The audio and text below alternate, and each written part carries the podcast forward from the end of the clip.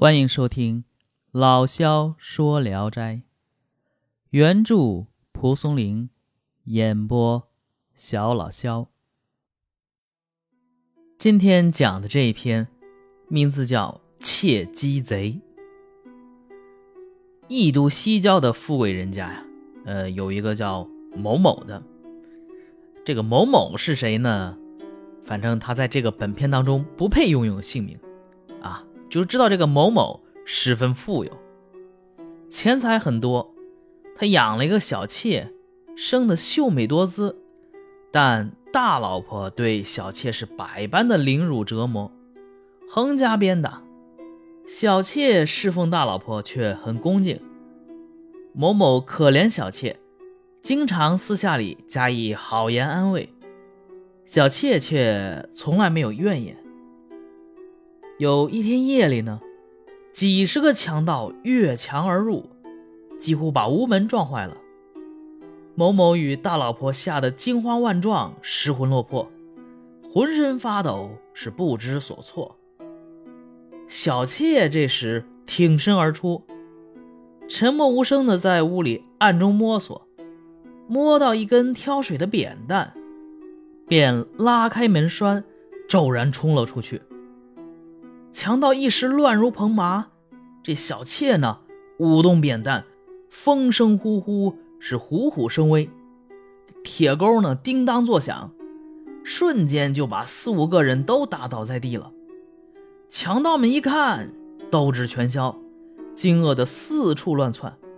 他们仓促间爬不上墙去，掉下来摔得嗷嗷乱叫，像丢了魂没了命似的。小妾把扁担拄在地上，看着他们，笑着说：“这种东西，不值得我亲自下手去打，居然也来学做强盗！我不杀你们，杀了你们，还嫌污了我的手呢。”便一律放他们逃走。某某大吃一惊，惊问道：“你你怎么有这等本事呀？”原来小妾的父亲呢是枪棒教士。小妾完全继承了父亲的本领，大抵上百人还不是他的对手。大老婆尤其是怕得要命，后悔自己一向为外表的形貌所迷惑，从此呢用良好的态度对待小妾。那他不能不良好啊，万一真动起手来打他怎么办？但是这小妾呢，始终没有丝毫失礼的地方。有些邻家妇女对小妾说：“大嫂打强盗像打猪狗一样，为什么反而俯首帖耳的挨鞭抽棍打呢？”小妾说：“这是我的名分所在，哪敢说别的。”人们听了这话，更加称赞她的贤德。意史是说，小妾身怀绝技，住了几年却没人知道。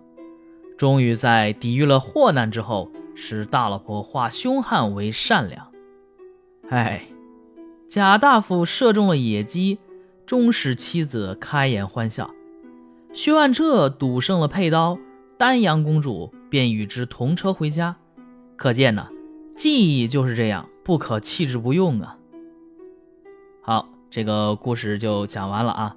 最后啊，呃，说的这个其实是两个典故啊，一个是那个贾大夫，啊，长得丑，娶的妻子呢，人家漂亮，娶回来以后呢，三年是不言不笑。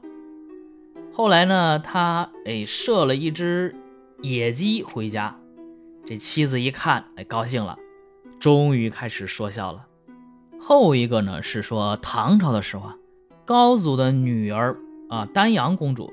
下嫁给薛万彻，薛将军。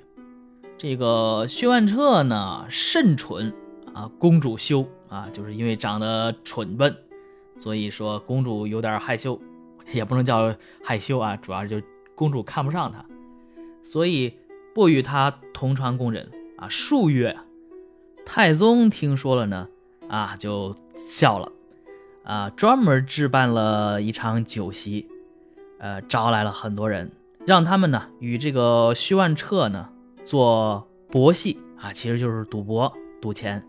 徐万彻别的先不说啊，反正这个博戏是很在行，最终呢是赢得了一把佩刀。